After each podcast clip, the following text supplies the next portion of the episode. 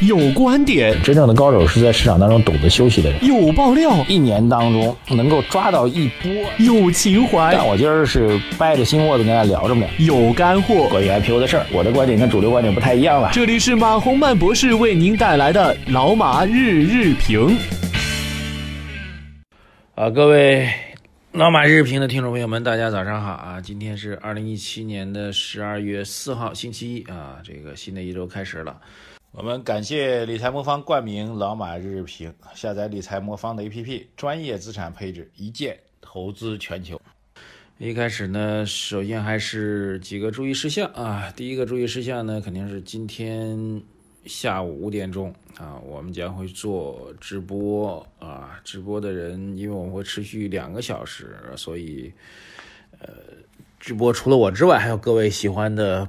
班长同志，啊，班长为了参与我们这次直播，昨天就已经赶到上海啊，非常辛苦啊，非常辛苦。还有大家喜欢的八零后小股神啊，这个张家森啊，三位会和我一起来参与今晚的直播，我们来聊二零一八年的投资策略啊，大家可以来积极参与。参与的方法是财经马红漫微信公众号头条有我们一张图，图里面一张二维码，各位可以关注这二维码，然后里面有个预约，点击预约，今晚就可以及时来参与我们的直播。另外，今天晚上十点啊，老惯例啊，大家不要忘记收看湖北卫视《你就是奇迹》节目，拍下照片发送到我们财经马红漫的微信公众号后台，感谢大家的支持。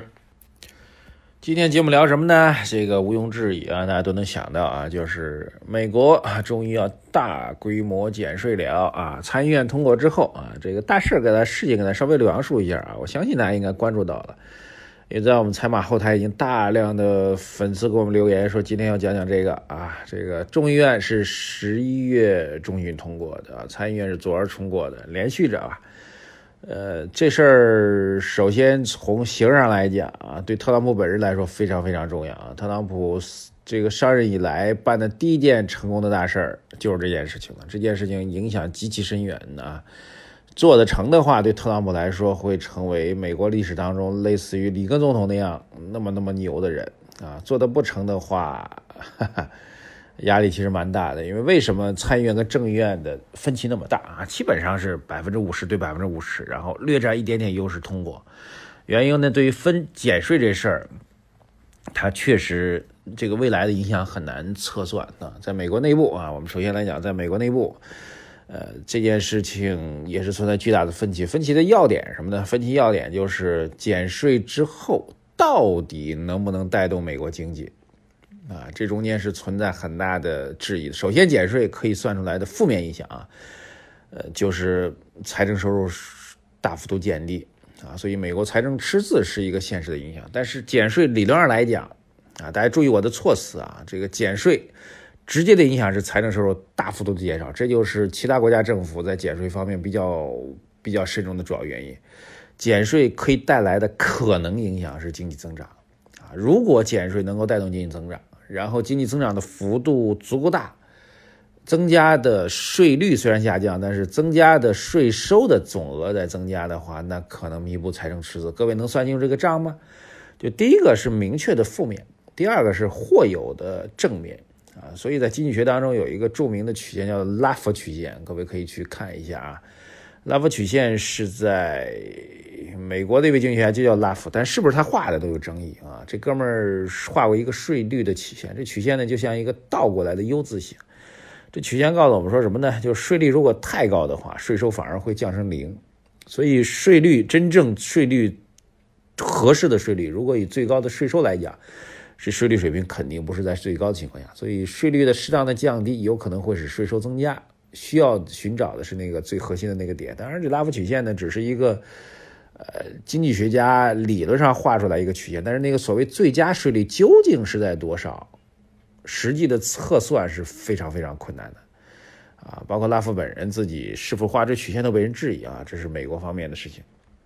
但不管怎么说吧，美这事儿一旦实施的话，宏观总量上的或有可能我们先搁一边，微观上的影响肯定会客观产生。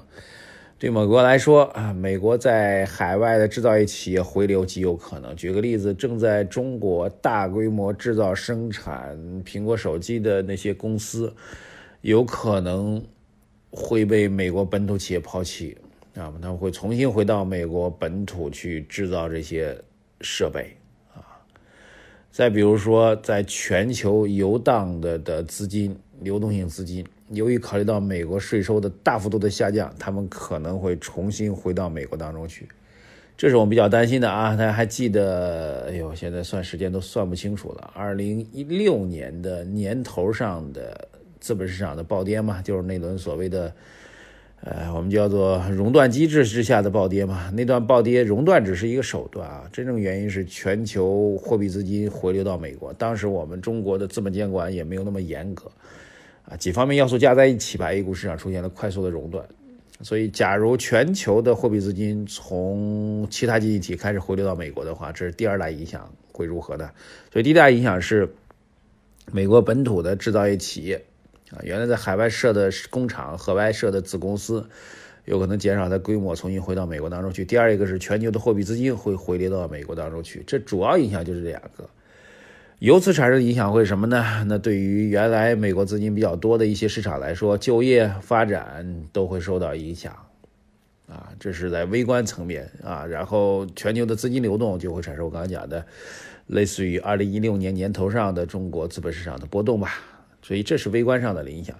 宏观方面的影响呢？由于美国的这个货币资金，全球的货币资金制造业的返还啊。然后，美国的经济有可能因此会出现一个增长。那美国经济本身就在增长当中。那么，由于减税政策的刺激之下，美国经济可能比预期的会走得更好。这样的话，美国在货币政策方面会采取加息的措施。啊，现在对于2018年美国美联储的加息预测次数已经达到了四次，甚至更多。所以，美国可能在二零一八年会咔咔咔咔咔不断的加息，这会导致更多的货币资金回流到美国当中去，由此会给怎么样？各位，宏观方面啊，现在讲宏观方面，由于美国的这样一个减税政策，会全球的主要经济体会产生两大竞争压力。第一个，美国减税了，请问欧洲要不要减？请问中国要不要减？请问其他的经济体，日本你们要不要减？啊，有没有本事去减？有没有能力去减？第二，美国不断的加息的话，请问欧洲要不要加息？请问中国要不要加息？对，请问日本要不要加息？哈，这个全球主要经主要经济体，你们要不要加息？英国已经被动的跟进了，这欧洲已经跟进了，他们都在讲我们要减税，我们加息的事情倒不谈，但是减税肯定要跟进了。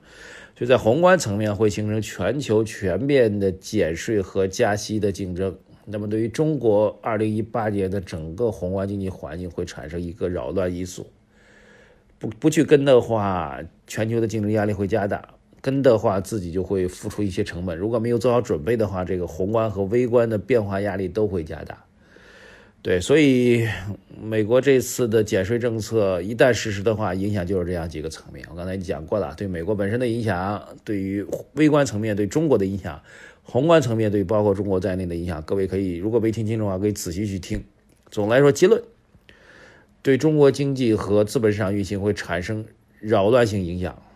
这种扰乱性影响至少短期会构成方向应该是偏利空的，因为是预料之外的扰乱因素。宏观方面如何去应对，不知道，需要等待。微观方面究竟有多少企业会撤离，不知道。但是无论如何，微观方面的。资本的撤离，微观方面投资的撤离，对中国经济来说都会构成利空，好吧？当然，最终应对结果是什么，我们现在不知道。至少短期的结论是这样的。宏观方面，如果中国也被动需要加息的话，那么对宏观方面也会构成经济运行上的压力。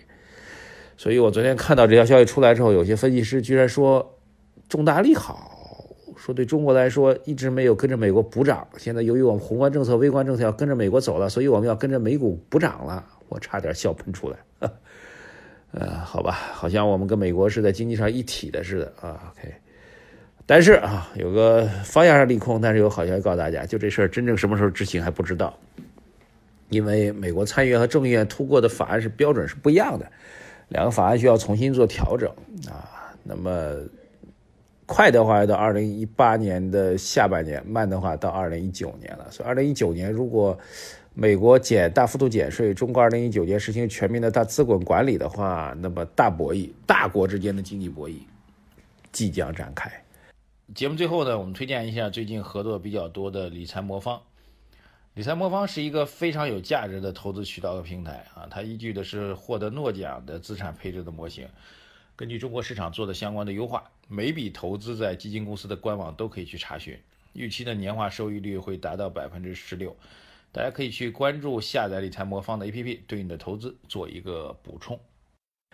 好的，今天晚上五点钟到七点钟直播见啊，各位先预约吧，我们这次预约人数好像没有达到我的期待哦。加加油！谢谢大家，财经网红们后台等着您的回复、留言、点赞、转发。觉得我们今天讲的好的话，一定要多多的转发和推荐。谢谢大家，再见。